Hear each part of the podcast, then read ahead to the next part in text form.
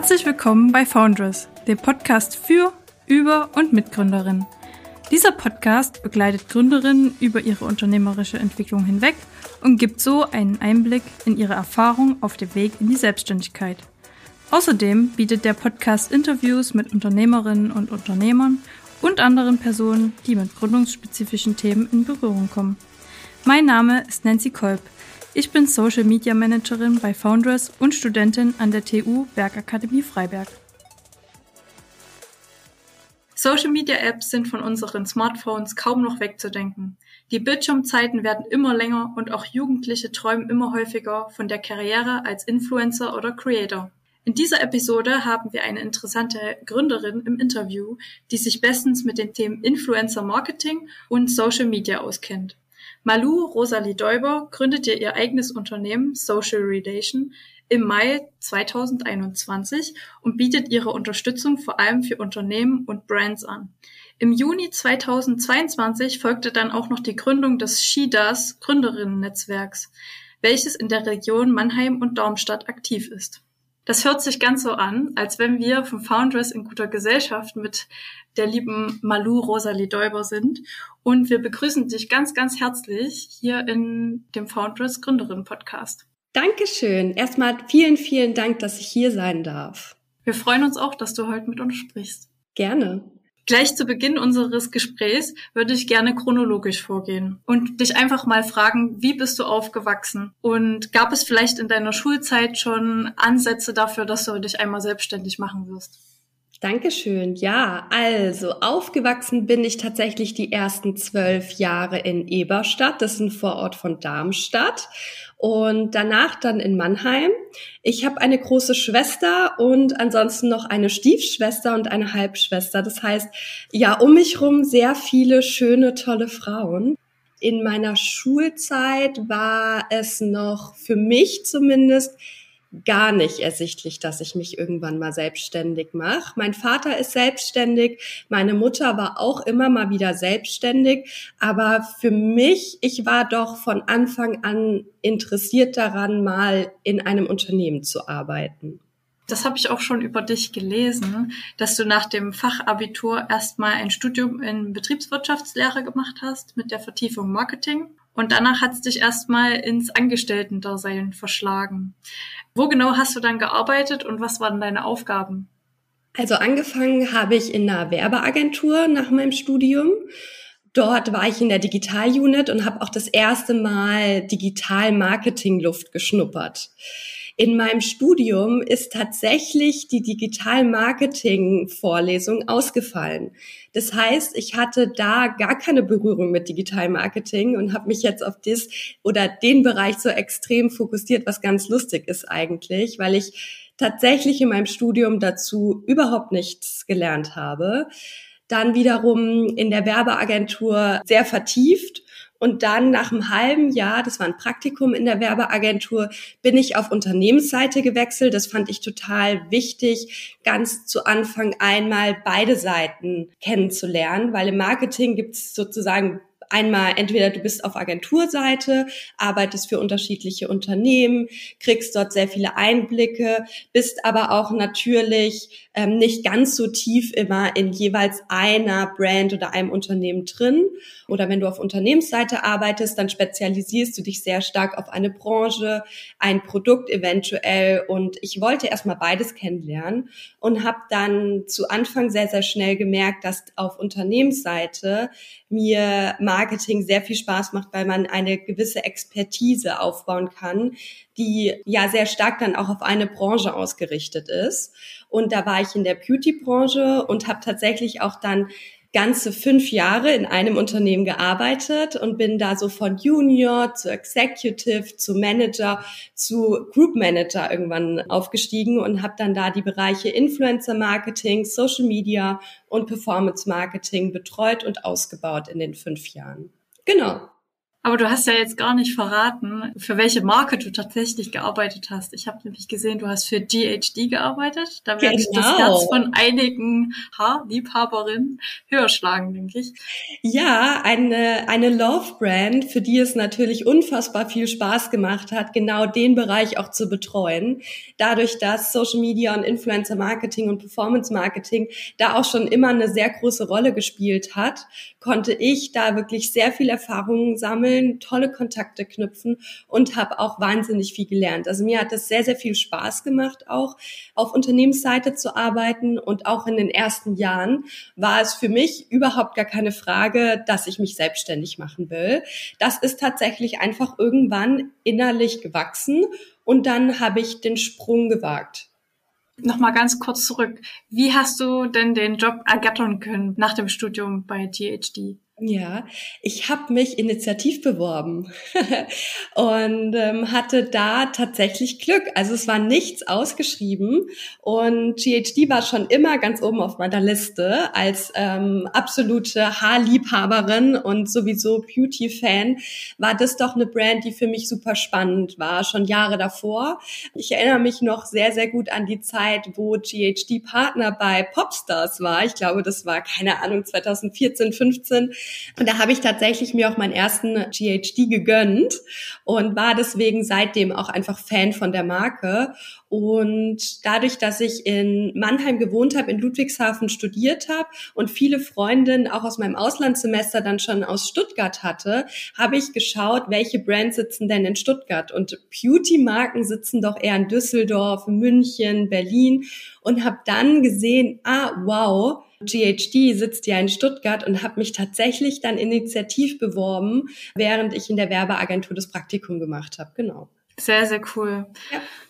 Also das, das kann ich wirklich nur jedem äh, empfehlen. Sorry, dass ich dir da gerade ins Wort gefallen bin. Alles gut. Aber gerade um da auch so ein bisschen Mut zu machen für junge Absolventinnen, die vielleicht gerade überlegen, ach, das Unternehmen wäre genau das Richtige, aber da ist irgendwie nichts ausgeschrieben, immer initiativ bewerben und im besten Fall auch noch in der Personalabteilung anrufen. Dann haben die auch mal eure Stimmen gehört, äh, merken vielleicht, wie motiviert ihr auch seid und kann ich immer nur empfehlen, Initiativbewerbungen rauszuschicken. Was hat dir besonders an der Arbeit gefallen und warum hast du dann trotzdem den Schritt in die Selbstständigkeit gewagt? Besonders an der Arbeit hat mir das, der Fokus der Arbeit mit Menschen gefallen. Dadurch, dass ich ja zwar Digitalmarketing, was doch auch sehr technisch sein kann und sehr analytisch sein kann, was mir auch sehr viel Spaß macht, war die, die Seite wirklich ähm, mit Menschen zusammenzuarbeiten, ja so mein Herzensstück. Und deswegen ist das für mich doch auch der Kern meiner aktuellen Arbeit und hat sich gar nicht so viel verändert. Also ich habe dann tatsächlich innerlich, wie ich gerade schon erzählt habe, so den, das Gefühl gehabt, ich möchte das jetzt selber anbieten. Ich habe natürlich von ganz vielen Seiten auch immer wieder die Frage bekommen, hey Malu, kannst du uns nicht auch helfen? Und es ist natürlich, man, wenn man in der Festanstellung ist, möchte man das nicht machen und hat dann natürlich immer gesagt, hey, nee, ähm, ich bin hier in der Festanstellung und ich mache das ähm, hauptberuflich und habe dann aber gemerkt, oh wow, es gibt echt super viele Brands, die einfach da sehr, sehr viel Hilfe brauchen und habe dann mir einfach gedacht, es war ja tatsächlich auch in der Pandemiezeit, ich wag's jetzt einfach und ähm, habe den Sprung dann gewagt, habe mir ein Jahr lang ja auch den Druck rausgenommen, dass ich gesagt habe, okay, ich mache das jetzt ein Jahr. Ich habe mir selber den Druck nicht gegeben. Ich habe auch den Druck von außen nicht zugelassen. Also ich habe das sehr, sehr stark auch abgeblockt und habe immer gesagt, hey, ich bin äh, 29, ich kann doch jetzt einfach mal probieren, wie es ist, selbstständig zu sein. Und wenn das nicht mein Ding ist, dann habe ich überhaupt gar keine Sorge, dass ich nicht danach auch wieder in die Festanstellung gehen kann. Und diese Entspanntheit reinzubringen, sich sowas auch zuzutrauen, aber auch sich nicht selber so sehr den Druck zu machen, zu sagen, das muss jetzt im ersten Jahr extrem skalieren, hat mir eine sehr gute Ruhe gegeben, um die Selbstständigkeit auszutesten und dann auch zu merken, oh wow, ich habe ja in der Festanstellung gefühlt schon wie eine Selbstständige gearbeitet. Das war mir aber davor gar nicht bewusst. Ich habe hab nur manchmal gemerkt, dass es mich ein bisschen frustriert hat, dass vielleicht ich manchmal so ein bisschen über den Tellerrand hinausgeschaut habe, über meinen Verantwortungsbereich und es vielleicht andere nicht machen. Aber dass das der, eigentlich meine Kernaufgabe jetzt auch in der Selbstständigkeit ist, war mir so tatsächlich nicht bewusst und hätte vielleicht jemand von außen, also viele haben mir jetzt von außen tatsächlich gesagt, ja natürlich machst du, da hättest du dich irgendwann mal selbstständig gemacht. Mir war das schon klar und ich habe da auch gar nicht, glaube ich, richtig zugehört bei vielen, die mir das von außen gesagt haben, sondern wirklich auch gewartet, bis ich selber bereit war, uns dann getestet und gemerkt, dass es genau das Richtige ist für mich. Würdest du dich vielleicht als äh, sicherheitsbezogene Menschen schon bezeichnen? Weil du hast so ein bisschen angedeutet, dass du schon so ein paar Gedanken im Kopf hattest, die so, ja, ob ich das schaffe, in die Richtung ging. Aber du hast sie ja ausgeblendet oder wolltest nichts davon hören. Genau, also tatsächlich, ich glaube, ich bin einfach sehr realistisch und ich weiß ganz genau, was ich im Monat ausgebe und ich weiß, was meine Fixkosten sind und ich weiß auch, dass äh, es wichtig ist, für die Rente vorzusorgen und ich bin mir dessen total bewusst. Und ich glaube, das ist der erste Schritt, dass man sich schon einmal bewusst ist, man hat Ausgaben und die sollte man sich auch anschauen. Und im besten Fall sollte man die jeden Monat auch leisten können dadurch, dass ich natürlich doch einige Jahre auf Unternehmensseite war, konnte ich mir natürlich ein bisschen was ansparen, dass es für mich auch klar war, selbst wenn ich ein ganzes Jahr nichts verdiene, kann ich meine Fixkosten decken. Das war mir unfassbar wichtig, um eine gewisse Ruhe reinzubringen und auch diese mich auch zu trauen, das zu machen, war doch für mich schon sehr wichtig. Also wie gesagt, ich bin da jetzt nicht einfach blauäugig reingesprungen und habe gesagt, na ja, keine Ahnung, ich habe irgendwie 20 Euro auf dem Konto und mal gucken und jetzt reise ich erstmal rum und hups, jetzt ist das Geld leer. Also ich glaube, das ist schon sehr wichtig, dass man von Anfang an einen gewissen unternehmerischen Geist hat und auch sich bewusst ist, was Dinge kosten. Was mir vielleicht nicht ganz so bewusst war, ist, wie viel Zeit man auch so im Hintergrund für diese ganzen unternehmerischen Handlungen doch auch aufwenden sollte. Wenn man das nicht macht, staut sich einfach vieles an und dann ist es ein Berg, den man dann immer weiter vor sich herschiebt. Deswegen empfehle ich jedem, der sich selbstständig macht, sich gut zu informieren, äh, aber auch nicht die Augen zuzumachen vor vermeintlich Themen wie baut man sich denn vielleicht Vermögen auch ähm, für später, für die Rente auf, weil das ist natürlich ein großes Thema, was viele Selbstständigen und ja Freelancer doch auch so ein bisschen, glaube ich, unterschätzen dann ähm, hat man einfach doch sehr hohe Kosten auch mit Versicherungen und so weiter. Egal in welchem Bereich man sich selbstständig macht, man muss sich einfach absichern. So, da bin ich sehr realistisch. Deswegen habe ich tatsächlich natürlich gewusst, dass da auch ein, was auf mich zukommt. Ich hatte aber mehr Hunger darauf, es zum auszuprobieren und auch, ich wollte nichts bereuen, dass ich es nicht gemacht habe. Wenn man diesen innerlichen Drang hat und sagt, ich will das ausprobieren, dann finde ich es das, das Schlimmste, wenn man Ausreden dafür findet, warum man es nicht machen sollte. Ja, vielleicht passt die Situation gerade nicht, aber es ist doch auch Pandemie und es kommen ja so viele Ausreden, warum man es nicht gerade aktuell nicht machen sollte. Und ich bin auch der Meinung, dass das zu viele Menschen tun. Und deswegen bin ich große Fan davon, lieber Dinge zu bereuen, die ich gemacht habe, als Dinge zu bereuen, die ich nicht gemacht habe. Das ist eine gute Grundeinstellung, denke ich.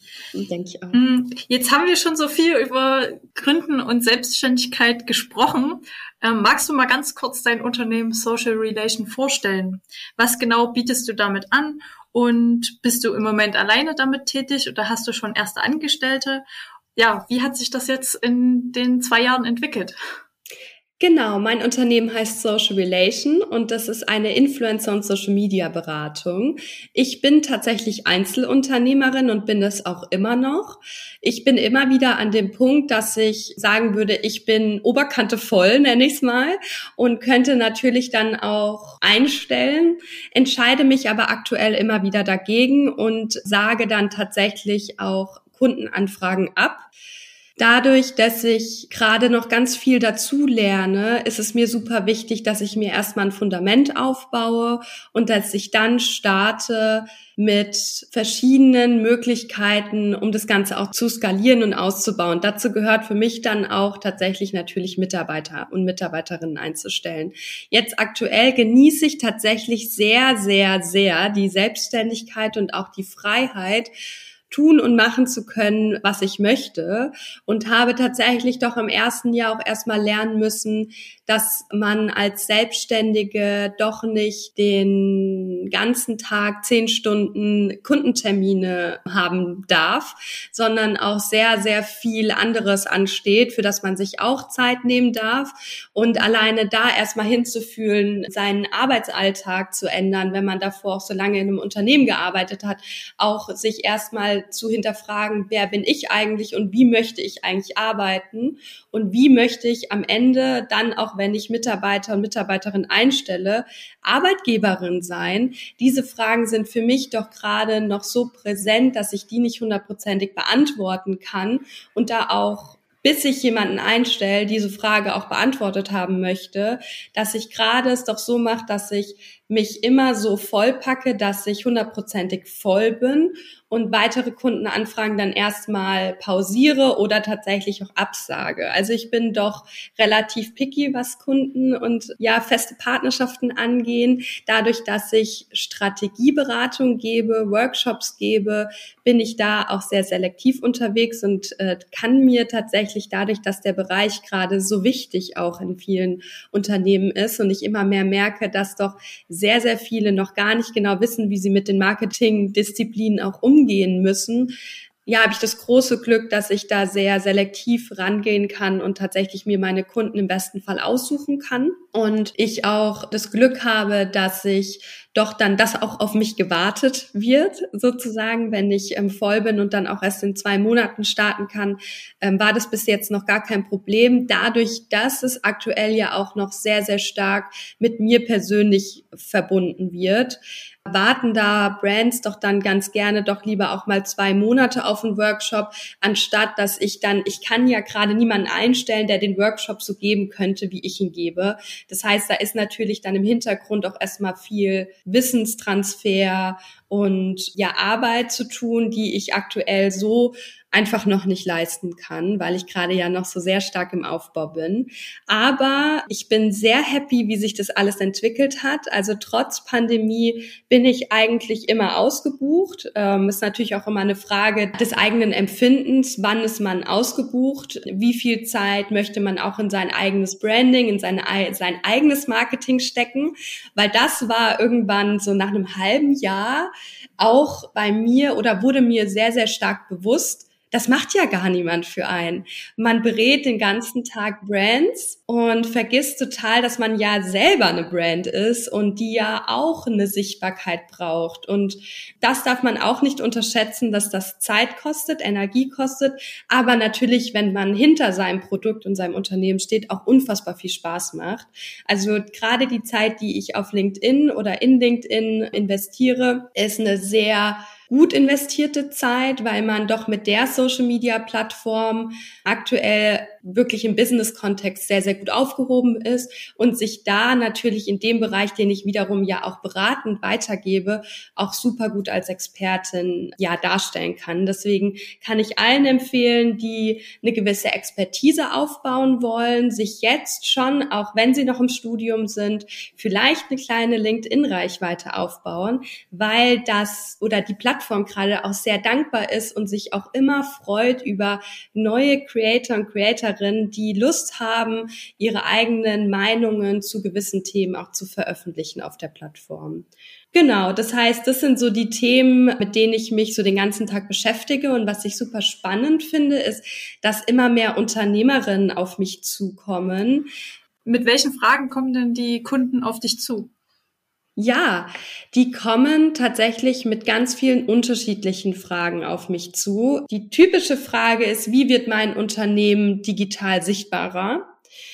Und wie kann ich mehr Follower aufbauen, ist tatsächlich auch eine ganz typische Frage. Und da stoppe ich immer ganz gerne direkt und sage, ja, das ist natürlich ein Ziel, das hat jede Brand auf, auf der Agenda. Aber viel wichtiger ist, für welche Werte möchtest du stehen? Was möchtest du transportieren? Ähm, wie möchtest du dein Unternehmen langfristig auf Social Media verkörpern?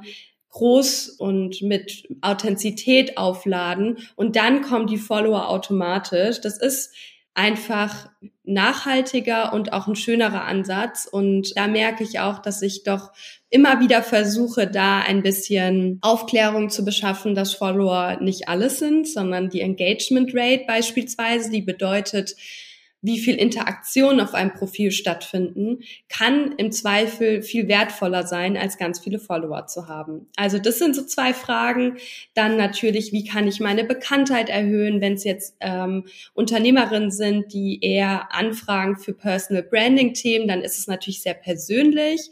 Oder es geht in Richtung, wie kann, können wir unsere Marke in unserer Zielgruppe noch bekannter machen. Und klar, wenn es dann in Richtung Influencer-Marketing geht, sind natürlich die typischen Fragen, wer ist denn der richtige Multiplikator für mein Unternehmen. Und da tun sich doch sehr viele Brands schwer, weil es ja unfassbar viele Creator heutzutage gibt. Die guten sind auch meistens sehr voll. Das heißt, der direkte Kontakt, dass die Creator einen kennen, dass sie einen professionell finden, dass sie auch wissen, wenn da jetzt eine Anfrage kommt, dann ist das Produkt ein gutes. Das habe ich mir zum Glück über Jahre aufgebaut, weil tatsächlich Brandanfragen einfach so rausgeschickt oft ins Leere gehen. Greifst du da auf einen gewissen Pool an Influencern zurück, mit denen du schon zusammengearbeitet hast und wo du sagst, ja, da schicke ich jetzt meine Kunden hin? Oder also ja. gibt es da auch immer wieder neue, die du entdeckst und dann mit denen Kontakte aufbaust? Genau, beides tatsächlich. Also auf den verschiedenen Events, auf denen ich unterwegs bin, knüpfe ich gerne neue Kontakte und freue mich auch immer, wenn ich neue Creator kennenlerne. Ich nenne sie immer gerne so Rising Stars, die vielleicht jetzt einfach noch ja, Nano-Influencer, das sind ja so bis zu 50.000 Follower haben. Da finde ich es immer super spannend, auch neue direkte Kontakte zu knüpfen. Und gerade bei den Star-Influencer nennt man sie ja so ab einer Million. Da kommen ja auch immer, immer mehr durch TikTok, die dann doch sehr, sehr schnell auch wachsen. Und da bin ich immer offen und freue mich natürlich auch sehr über Managements, neue Talents geschickt zu bekommen, um die sozusagen so in meinem Netzwerkpool dann auch zu haben. Aber natürlich ist mir immer der persönliche Kontakt super wichtig. Ich analysiere natürlich auch viel. Ich arbeite gerne wirklich mit Tools zusammen, wo man dann auch neue Profile entdeckt oder auch nach Keywords suchen kann. Wenn ich jetzt ein Unternehmen berate, was in einem sehr, sehr spitzen Nische unterwegs ist, zum Beispiel jetzt ein sehr nachhaltiges Produkt haben und deswegen die Werte, die der Creator dann auch an jeden Tag auf seinem Profil veröffentlicht, einfach sehr wichtig sind, hat man tatsächlich heutzutage auch tolle Tools zur Hand, wo man dann auch genau die richtigen Creator findet, auch wenn man vielleicht noch nicht in direkten Kontakt mit diesem stand, ja. Mit welchen Persönlichkeiten hast du bisher besonders gern zusammengearbeitet oder mit welchen Marken?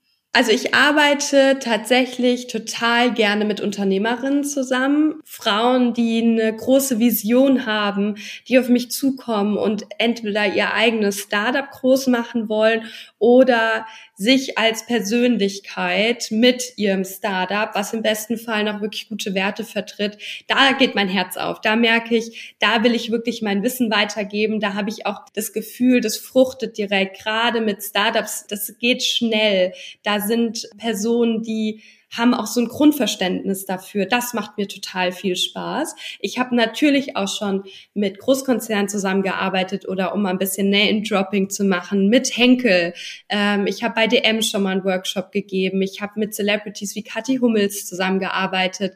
Also ich war doch recht breit auch unterwegs und habe auch in vieles reinschnuppern können. Ich merke immer wieder, dass ich die größten Erfolge da habe, wo schon ein gewisses Grundverständnis in Richtung Social Media da ist und auch ein tolles Team vor Ort, die sehr schnell sind, die risikobereit sind, die Lust haben, Dinge auszuprobieren, ohne dass man zu viel Zeit in Strategien und Konzepte setzt, die am Ende irgendwo liegen, aber erstmal über 5000 verschiedene Ecken, wie es bei Großkonzernen leider ist, freigegeben werden müssen, weitergepitcht werden müssen. Da merke ich, dass das doch manchmal frustrierend sein kann. Und deswegen, genau, würde ich tatsächlich sagen, gerade in Bezug auf die, ja, es ist so schön auch zu sehen, wenn das fruchtet, was man berät oder was man ähm, sich überlegt hat, welches Konzept man entwickelt hat. Und das ist doch ähm, im besten Fall dann doch in der Startup-Welt sehr, sehr schnell dann, dann auch erkennbar. Jetzt haben wir ja ganz, ganz positiv auch von Social Media gesprochen, aber ja. Social Media Netzwerke haben ja leider auch nicht nur unbedingt gute Eigenschaften. Zu viel Zeit auf den Plattformen zu verbringen kann laut Studien unglücklich und einsam machen. Wie viel Zeit verbringst du am Smartphone und wie ist dein allgemeiner Umgang mit Social Media? Hast du da gewisse Strategien entwickelt? Ich habe tatsächlich mit Social Media oder sagen wir mal mit Instagram viel, viel später angefangen als alle meine Freundinnen. Ich weiß noch, in meinem Auslandssemester in Lissabon hatten alle meine Freundinnen, auch die ich dort kennengelernt habe, alle schon Instagram und mich hat das gar nicht interessiert. Auch meine Schwestern. Und irgendwie habe ich gedacht, nee, das ist nicht so meine Welt und habe das erst beruflich lieben gelernt. Und ich glaube, das ist bei mir ein bisschen der Unterschied, dass ich für mich ist Social Media sehr, sehr stark mit beruflichem verknüpft.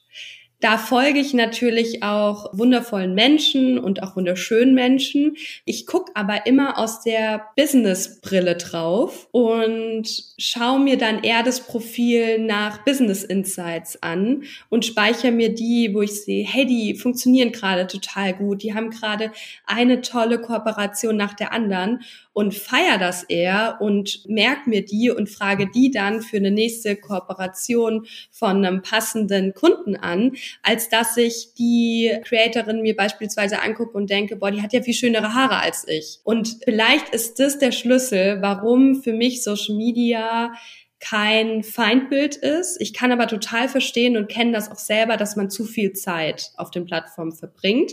Privat ist es bei mir so, dass wenn ich im Urlaub bin, mache ich mein Handy immer so zwei, drei Tage komplett aus und es tut mir sehr, sehr gut, weil ich aber auch nur ein Handy habe. Also ich habe kein privates und geschäftliches Handy, sondern ich habe ein Handy und aktuell funktioniert es auch noch ganz gut. Ich, ich tendiere dazu, auch irgendwann mal wieder im, auf Unternehmensseite hatte ich immer zwei und war dann erstmal ganz happy, irgendwie nur eins zu haben, weil immer dauernd zwei Handys dabei zu haben, war irgendwie auch anstrengend.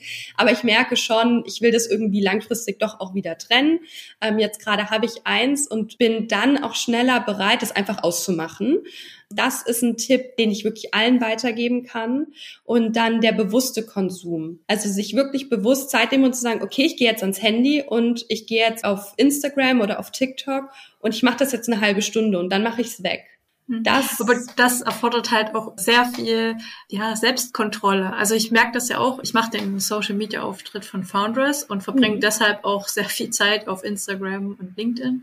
Und ich merke dann auch ab einem gewissen Punkt, dass das mir zu viel wird und dass ich intuitiv das einfach von alleine tue. Also ja. ich habe mir mittlerweile so einen App-Blocker, mhm. ähm, mit dem ich ja einfach sagen kann, in der und der Uhrzeit gehe ich nicht ans Handy. Weil ich habe zum Beispiel gemerkt, dass ich vor allem morgens und abends dazu tendiere, wenn ich gerade mal Langeweile habe, dann mich auf der Plattform zu verlieren. Und deswegen habe ich dann gerade die Morgenstunden und die späten Abendstunden geblockt, dass ich dann einfach nicht mehr quasi unkontrolliert auf dieser Plattform Zeit verbringen kann. Ja, ja, finde ich einen total guter Ansatz. Ich merke, je älter ich werde, ich bin ja schon 30, desto bewusster gehe ich aber auch damit um. Also ja, natürlich. Und ich habe auch Wochenenden schon irgendwie gefühlt einfach nur auf Social Media verbracht früher. Und das ist echt nicht gesund. Und am Montag irgendwie geht man zur Arbeit und denkt, was habe ich eigentlich am Wochenende gemacht? Und ich glaube, es ist so wichtig, allgemein im Leben bewusster zu leben auf jeder Ebene. Also ich habe mir zum Beispiel irgendwann einfach mal gesagt, nee, die Morgen, gerade die erste Stunde ist mir so heilig. Ich beschäftige mich auch sehr, sehr gerne mit Meditation und Persönlichkeitsentwicklungsthemen, würde ich es jetzt mal so nennen. Und die oder viele Bücher dazu haben mir doch auch so ein bisschen den Geist geöffnet, dass wenn man bewusster lebt, man ja auch ein viel reicheres Leben hat, weil man nicht, wenn man gerade Dinge tut, wir zum Beispiel, wir nehmen jetzt hier gerade den Podcast auf, wenn jetzt einer von uns nebenher noch so ein bisschen am Handy scrollen würde, dann wäre das gar nicht so eine schöne Aufnahme, wie wir sie jetzt gerade haben. Und sich auch bewusst Dinge in sein Leben zu integrieren, die man so macht, wo man gar keine Chance hat, noch nebenher irgendwie zu scrollen, weil wir kennen es alle selber, wie oft spreche ich auch mit anderen Gründerinnen, dass man irgendwie eine Serie guckt und dabei noch am Handy ist. Das ist ja so das Schlimmste. Und wenn man plötzlich bewusst denkt, man so, was mache ich da eigentlich gerade? Und nicht böse mit sich selber zu sein, dass man das macht, wir machen das alle, sondern dann bewusst das Handy wegzulegen. Im besten Fall komplett aus dem Raum und dann einfach mal stundenlang wirklich das Handy gar nicht in die Hand zu nehmen, tut sehr, sehr gut am Wochenende. Und gerade, wie gesagt, diese erste Stunde am Morgen, dass das habe ich gelernt und merke das auch bei mir selber, dass das sehr, sehr gut tut, wenn man da wirklich gar nicht am Handy ist. Im besten Fall habe ich eine Zeit lang gemacht, hat wirklich Wunder bewirkt, auch eine kleine Meditation morgens einzubauen und einfach ruhig in den Tag zu starten, ein warmes Glas Wasser zu trinken, bei sich zu sein, sich fertig zu machen für den Tag, dann richtet man sich schon ganz anders aus und ist nicht so bombardiert schon von anderen Leben und was gerade irgendwie gestern Abend alle anderen gemacht haben. Tut sehr gut und kann ich nur empfehlen. Ja, dieser Mythos, dass man ja Dinge gleichzeitig machen kann mit, äh, man ist multitaskingfähig und vor allem Frauen sind das. Also ich bin ja auch eine Frau und ich kann das absolut nicht bestätigen. Entweder ich bin am Handy und äh, konzentriere ja. mich darauf oder ich spreche halt mit jemandem. Also mir ging es auch schon oft so, dass gerade zum Beispiel mein Freund dann mit mir gesprochen hat, während ich gerade noch am Überlegen war, ja. ähm, was an meinem Handy passiert. Und ich sag dann vielleicht ja, aber ich habe nicht zugehört. Ich mhm. weiß nicht, was die Person mir da mitgeteilt hat. Also ja. Genau, und das sich auch bewusst zu machen und auch, dass es völlig in Ordnung ist, dass man Dingen bewusst auch dann die Aufmerksamkeit schenkt und wir müssen nicht alle höher, schneller, weiter und fünf Sachen im besten Fall gleichzeitig machen, ähm, wie es ja oft auch gerade in der, deswegen, ich mag dieses Wort Persönlichkeitsentwicklung eigentlich nicht so sehr, weil es so viel mit sich zu verbessern und zu skalieren. Und wenn man äh, ins Fitnessstudio geht, am besten noch einen Podcast, einen Wissenspodcast hören. Ich bin da immer nicht so der Fan von, weil ich denke, dann macht man beides nur halb. Ich glaube, dass es langfristig gesünder ist und man auch ein erfüllteres Leben führt, wenn man eine Sache dann auch wirklich bewusst macht. Und ich bin da selber noch nicht, wo ich gerne sein wollen würde. Ich merke nur, dass wenn ich mich dahingehend immer wieder dann auch neu ausrichte und sage, so, und jetzt fange ich die Woche genauso an und jetzt mache ich Dinge bewusst. Wenn ich koche, dann koche ich und dann habe ich nicht nebenher noch einen Podcast laufen. Natürlich höre super gerne Podcasts und ich mache das auch so, dass wenn ich manchmal gerade Präsentationen vorbereite, dass ich nebenher dann auch einen Podcast höre, aber dann bin ich im Work Mode. Und dann ist es für mich auch total okay. Aber sich bewusst die Zeiten auch zu nehmen, wo man sagt, es geht jetzt überhaupt nicht darum, mich irgendwie zu verbessern oder noch cleverer zu werden oder äh, noch sportlicher zu werden. Nee, es geht darum, zu leben und die Dinge zu genießen und bewusst wahrzunehmen. Und da kann Social Media tatsächlich ein totaler Killer sein und deswegen würde ich empfehlen, da Echtzeiten, Off-Zeiten einzuplanen. Was sind da deine Lieblingsbeschäftigungen, wenn du offline bist?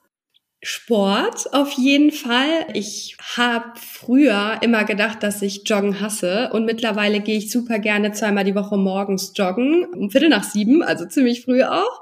Und es tut mir sehr gut und das ist natürlich auch ein toller Start morgens, um gar nicht die Möglichkeit zu haben, ans Handy zu gehen, weil ich nehme das dann auch nicht mit, sondern es bleibt auch zu Hause. Dann tatsächlich natürlich das Thema, was ich gerade schon angesprochen habe. Ich beschäftige mich sehr, sehr gerne mit Meditation, Achtsamkeitsübungen und gesunder Ernährung, auch wenn ich total gerne Fastfood esse. Aber so im Grunde weiß ich mittlerweile, was tut meinem Körper gut, was tut meinem Körper nicht gut. Da ist jeder auch individuell. Und das macht mir sehr viel Spaß, Zeit darin zu investieren, da mein Wissen aufzuarbeiten. Genau, ansonsten ziehe ich wahnsinnig viel Energie von zwischenmenschlichen Begegnungen. Das heißt, ich gehe wahnsinnig gern natürlich mit Freundinnen und Freunden was essen, was trinken, ähm, ich liebe es einfach in Gesellschaft zu sein. Das merke ich auch, dass das immer wieder der Punkt ist, wo ich merke, ich mache den richtigen Job, wenn ich auch merke, ich habe einen Workshop gegeben, der ging vier Stunden und der war natürlich sehr anstrengend und ich habe ganz viel von mir gegeben, aber ich habe so viel zurückbekommen, weil ich dieses Zwischenmenschliche so gerne habe habe, dass ich das natürlich auch sehr gerne in meiner Freizeit mache, um da so ein bisschen meine Bank wieder aufzuladen. Du hast sehr viel Kontakt mit anderen Frauen auch gehabt und auch mit Gründerinnen, die du gerne unterstützt. Und da hat sich ja für dich noch eine weitere Unternehmenschance ergeben. Du hast noch das SheDoes Gründerinnen-Netzwerk aufgebaut. Wie kam es dazu? Genau. Als ich nach Mannheim gezogen bin, davor habe ich ja in Stuttgart sechs Jahre gelebt, war ich ja selbstständig und ich bin wieder nach Mannheim zurückgezogen ähm, und hier ist meine Familie. Trotzdem hat mir hier dann der Business-Kontext total gefehlt. Ich habe doch gemerkt, dass ich Thematiken habe, die ich rein mit Menschen dann im größten Teil dann irgendwie virtuell bespreche, weil ich einfach in der Umgebung, in der ich dann war, keinen Business-Buddies sozusagen hatte und habe dann gedacht, mir würde so ein Kreis von Unternehmerinnen, glaube ich, total helfen. Und habe dann auch mal so ein bisschen geguckt, was es gibt. Und tatsächlich es gibt ja schon einiges, aber nichts davon hat mich persönlich total angesprochen. Da bin ich auch sehr ehrlich, sonst hätte ich auch nicht selber gegründet und habe dann mich mit dem GIG 7 verabredet. Das GIG 7 hier in Mannheim ist eine Fraueninitiative, die sich rein auf Unternehmerinnen fokussiert. Das ist ein Jugendstilhaus in der Innenstadt in Mannheim mit einer ganz tollen Geschäftsführerin, mit der ich mich dann auseinander, also wir haben uns getroffen, Meeting gehabt. Ich habe ihr meine Idee gepitcht und sie hat gleich gesagt, sie findet es super spannend, sie wäre gerne Partner von diesem Netzwerk und sie kennt eine weitere Unternehmerin, die was ähnliches machen möchte, ob sie uns mal connecten darf. Dann hat sie uns connected und wir haben uns direkt sehr, sehr gut verstanden. Das ist Jana, das ist meine Partnerin vom SheDoes Gründerin Netzwerk und wir haben es dann auch direkt gemacht. Also wir haben uns im Mai kennengelernt und im Juni hatten wir unser erstes Netzwerkevent direkt in Mannheim mit 20 tollen Unternehmerinnen aus der Region und haben jetzt auch vor zwei Wochen das zweite Event auch wieder in Mannheim gehabt mit tatsächlich 30 tollen Unternehmerinnen. Also wir sind jetzt schon knapp plus minus 50. Es ist exklusiv, das heißt, man kann nur auf Einladung von Jana oder mir mit dabei sein. Das ist uns sehr, sehr wichtig, da eine homogene Gruppe zu finden von Unternehmerinnen, die sich toll ergänzen, aber auch ähnlich sind, ähnliche Herausforderungen haben, da eine Gruppe entsteht, die sich ohne Kompromisse vertraut, wo auch Themen besprochen werden, die man vielleicht jetzt so nicht öffentlich besprechen würde, ähm, wo man wirklich über Painpoints spricht, sich Kontakte gegenseitig shared, weil man sich vertraut und das im besten Fall über Jahre. Und diese Gruppe bauen wir gerade auf und wir merken, dass da ein ganz, ganz, ganz großer Need in der Region, in der wir sind, da ist, haben uns aber tatsächlich auch dazu entschlossen, ab nächstem Jahr deutschlandweit zu gehen und auch in verschiedenen großen Städten in Deutschland Ski das Netzwerk Events zu organisieren, um dort auch diese Art von Frau und Gründerin zusammenzubringen. Wir sind die Initiatoren, aber das dann beispielsweise in Hamburg gibt es dann auch ein Shidas Gründerinnen-Netzwerk von 30 bis 50 Gründerinnen, die zusammenpassen, die dann auch im besten Fall sich langfristig so unterstützen. Und wir sind nur sozusagen die Initiatoren, die sagen, hey, ihr passt gut zusammen, ihr könntet euch sehr gut ergänzen. Wir, wir betreffen uns jetzt einmal, wir organisieren das alles und dann entstehen daraus im besten Fall langfristige Kooperationen. Wir haben auch vor, das wissen wir aber noch nicht, ob wir das auch nächstes Jahr umsetzen, aber dann auch größere Events zu machen, wo dann tatsächlich auch Gründerinnen, Interessierte kommen können und wir nicht diesen sehr geschlossenen Rahmen haben, sondern dann auch wirklich einmal im Jahr öffnen für Interessierte, die dann wiederum aber von unseren exklusiven, ich nenne es mal Mitgliedern, auch wenn man da, man muss kein Geld zahlen oder irgendwas, dann lernen kann. Die werden dann auf Bühnen präsent sein und da ihr Wissen weitergeben und so weiter. Das das heißt, wir haben Großes vor mit Shidas und ich bin sehr, sehr happy, dass ich es einfach gemacht habe, weil ich merke, dass es sehr auf eine Arme stößt und dass es viele Frauen gibt, denen es genauso ging, dass es gerade noch so ein Netzwerk, wie wir jetzt gegründet haben, noch nicht gab und sie sich da sehr, sehr wohl fühlen in dem Kreis. Also wenn man da Teil von She Does werden möchte, schreibt man am besten Jana oder dich an. Genau. Und bekommt dann im besten Fall eine Einladung dazu. Exakt, genau. Man kann natürlich auch ganz proaktiv auf uns zukommen. Wir haben auch eine LinkedIn-Seite. Dann gucken wir immer, passt es, passt es nicht. Aber natürlich, man kann auch sehr gerne direkt auf uns zukommen. Wie genau laufen da die Events ab? Bietet ihr da Workshops an oder ist es eher ein Zusammenkommen, wo man einfach mit den Themen, die man gerade besprechen möchte, hinkommen kann? Genau, uns ist es wichtig, immer ein Überthema zu haben. Das letzte Event stand unter der Überschrift Kooperation stärker nutzen, weil wir sprechen immer alle von gemeinsam ist man stärker und Kooperationen sind wichtig, aber dann gibt's doch einfach auch sehr viel gegeneinander in der Realität. Und um dem nochmal entgegenzuwirken, war das unser Überthema. Und wir haben tatsächlich auch dann nach unserer Eröffnungsrede wirklich die kleine Aufgabe an alle Gründerinnen mitgegeben, sich zwei Gründerinnen von heute Abend wirklich dann auch zu nehmen, denen man aktiv direkt Kooperationsmöglichkeiten anbietet. Ob es ein Kontakt ist oder wenn man wirklich ein, die, eine D2C-Brand hat, beispielsweise auf Social Media, ein Gewinnspiel direkt zusammen zu vereinbaren. Vielleicht ist es auch einfach Wissen, was man weitergeben kann und so weiter und so fort. Und das hat sehr, sehr gut funktioniert. Also wir sehen auch schon die ersten Kooperationen, sei es auf Social Media oder weil wir danach noch eine Nachricht bekommen haben, hey, ich habe mich jetzt mit XY zusammengetan. Vielen Dank nochmal für äh, die Initiative von euch. Wir machen da jetzt eine Kooperation XY. Also sehr, sehr cool, dass auch so viel entsteht dadurch. Ja, das ist uns sehr, sehr wichtig, dass wir bei jedem Event auch ein Überthema haben, uns dann auch im, im besten Fall den ganzen Abend um dieses Thema geht. Wir hatten auch tatsächlich sehr spontan beim letzten Event auch noch eine kleine LinkedIn-Schulung von Kira, die ja sehr, sehr aktiv und sehr erfolgreich auf LinkedIn ist und sich auch dazu entschieden hat oder spezialisiert hat, auch Unternehmerinnen speziell für LinkedIn fit zu machen und auch ein eigenes Programm entwickelt hat. Kira hat tatsächlich, glaube knapp eine ganze Stunde und es war wirklich sehr reger Austausch dann auch noch äh, mit ganz vielen Fragen, die kamen. Ähm, alle Unternehmerinnen wirklich mit sehr viel Wissen bereichert und sehr viele Fragen beantwortet. Und das ist tatsächlich spontan entstanden. Und da sind wir auch super dankbar für, dass wir so tolle Unternehmerinnen auch schon im Netzwerk haben, die sich dann auch aktiv einsetzen und den Abend noch toller machen, als wir uns eigentlich vorgestellt haben. Was möchtest du denn in den nächsten Jahren gerne noch erreichen? Zum einen mit Shidas und auch mit Social Relation? Einiges. Also mit Social Relation ist mir sehr wichtig, dass ich mich immer mehr auf Unternehmen fokussiere, die die gleichen Werte vertreten, die auch ich vertrete. Mir ist es sehr wichtig, immer mehr auch zu selektieren und Unternehmen zu unterstützen, die auch in Bezug auf Nachhaltigkeit einen großen Wert legen und ja, was für die Gesellschaft tun wollen, für die Umwelt tun wollen und da dann mit dem vermeintlich, ich sag mal, oberflächlichen Thema Social Media und Influencer Marketing wirklich auch Awareness zu schaffen für solche Themen, ist mir doch ein großes Anliegen und da würde ich gerne noch mehr oder stärker in diese Richtung gehen.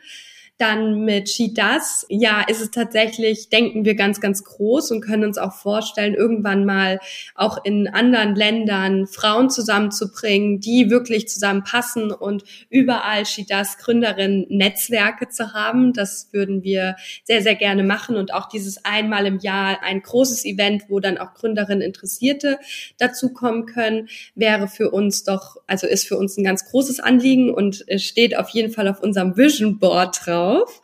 Und tatsächlich bin ich auch noch an gerade einem anderen Projekt dran, was eigentlich sehr viel Zeit im Hintergrund von mir beansprucht, worüber ich aktuell aber noch nicht rede, aber das wird tatsächlich nochmal eine ganz eigene und große Gründung, die wahrscheinlich im Frühjahr nächsten Jahres dann auch veröffentlicht wird. Und das ist so das, wo ich eventuell dann doch auch irgendwann 100 Prozent meiner Zeit investiere und die anderen Projekte beiseite stelle und dann das der Fokus ist und She Does natürlich weiterläuft. Da wollen wir auch ein Team entwickeln, die das Ganze natürlich dann auch in der Execution machen. Die Beratung macht mir wahnsinnig viel Spaß und die will ich auch weiterführen, aber eher dann im Hintergrund. Und ja, also da bin ich gerade noch an was anderem dran. Man macht ja nicht schon genug.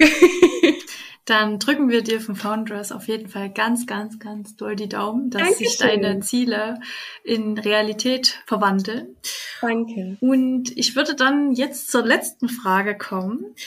Ich habe herausgefunden in der Vorbereitung auf unser Gespräch, dass du nicht immer wusstest, wo du beruflich einmal hinkommen möchtest. Und ich denke, dass das als letzte Frage ganz interessant sein kann, auch für unsere Zuhörerinnen, denen es vielleicht genauso geht, die jetzt gerade noch studieren oder gerade ihr Abitur machen und noch nicht wissen, hey, wo will ich überhaupt mal hin? Welche Empfehlungen kannst du denen geben? Mir ist es total wichtig, eins ganz klar zu machen, auf sein eigenes Bauchgefühl zu hören. Das habe ich eigentlich schon immer gemacht und bin damit sehr gut gefahren. Ich muss dazu sagen, das wollte ich eigentlich schon von ganz Anfang erzählen. Ich war nie eine gute Schülerin. Ich war immer eine mittelmäßige Schülerin, ob in der Schule oder auch als Studentin ich hatte schon immer sehr breit gefächerte Interessen, sagen wir mal so. Ich war eher schon die, immer schon die Kommunikative. Und wenn es ein interessantes Gespräch während der Unterrichtszeit oder der Vorlesung gab, war ich immer die, die mittendrin war. Und es war vielleicht nicht der beste Weg, um die guten Noten zu bekommen. Ich habe im Studium tatsächlich auch einiges wiederholen müssen, aber ich habe dadurch meine Stärken auch entwickelt und immer mehr gemerkt, wer ich eigentlich als Person bin und wo ich hin möchte. Und das habe ich tatsächlich durch sehr viel Austausch mit anderen Menschen auch erkannt. Natürlich ist es wichtig, ich würde nie sagen, es gibt ja den großen Trend auch auf LinkedIn aktuell, dass viele sagen, Studium braucht man nicht und man soll sich doch die größten Gründer und Visionäre und so weiter anschauen, die haben irgendwie alle nicht fertig studiert. Da bin ich nicht so richtig der Meinung. Also natürlich, man muss nicht studiert haben, aber ich finde doch, ein Studium abgeschlossen zu haben, ist doch auch was, wo man oft merkt, dass die Person einfach irgendwie Projekte abschließen kann, dass man auch eine gewisse Disziplin an den Tag legen kann und weiß, was es bedeutet, Projekte einfach, die vielleicht auch über einen längeren Zeitraum sind, nicht aus dem Augen zu verlieren, sondern dran zu bleiben und abzuschließen. Das wäre für mich so das große Ganze, was ich im Studium gelernt habe. Das hat mir doch auch viel geholfen im beruflichen Leben. Ich war aber auch nie die ich habe mich zum Beispiel für ein Auslandssemester anstatt für ein Praxissemester entschieden. Also ich war schon immer mehr dem Leben zugewandt anstatt dem strikten Lernen. Und das würde ich tatsächlich gerne allen mit auf den Weg geben. Seid so wie ihr seid, versucht euch nicht zu verändern, weil ihr denkt, dass ihr in irgendwas oder in irgendeine Schublade reinpassen müsst, um erfolgreich zu sein, sondern lernt euch selber kennen, macht ganz, ganz viel Erfahrung in euren Zwanzigern, unbedingt ganz viel und ähm, lieber Dinge bereuen, als sie nicht zu machen, bei sich zu bleiben und aus seinen Stärken dann seine berufliche Kraft zu schöpfen. Das ist ein sehr, sehr schönes Schlusswort. Vielen, vielen Dank für unser tolles Gespräch und für den Einblick, den du uns in dein Leben gewährt hast. Ja, danke, dass ich da sein durfte und dass wir auch so lange gesprochen haben und für die tollen Fragen. Also gerne, wenn auch im Nachhinein noch eine Frage aus dem Netzwerk von euch kommt und so weiter, gerne auch an mich weiterleiten. Alle, die jetzt zuhören, ich gehe mal stark davon aus, dass wahrscheinlich in den Show Notes vielleicht auch mein LinkedIn verlinkt wird oder meine Instagram-Seite. Ihr könnt gerne mir sprechen. Ich freue mich total mit Interessierten auch in den Austausch zu gehen, die wirklich vielleicht an der Disziplin Social Media und Influencer Marketing Interesse haben oder einfach auch am Gründen und dann kann man sich immer direkt mit mir auch in Verbindung setzen. Dann machen wir das natürlich. Bis bald hoffentlich. Ja, bis bald. Danke dir. Das war der Podcast für heute. Weitere Informationen zu Foundress bietet die Internetseite www.foundress.de. Alles Gute und bis zum nächsten Mal. Glück auf!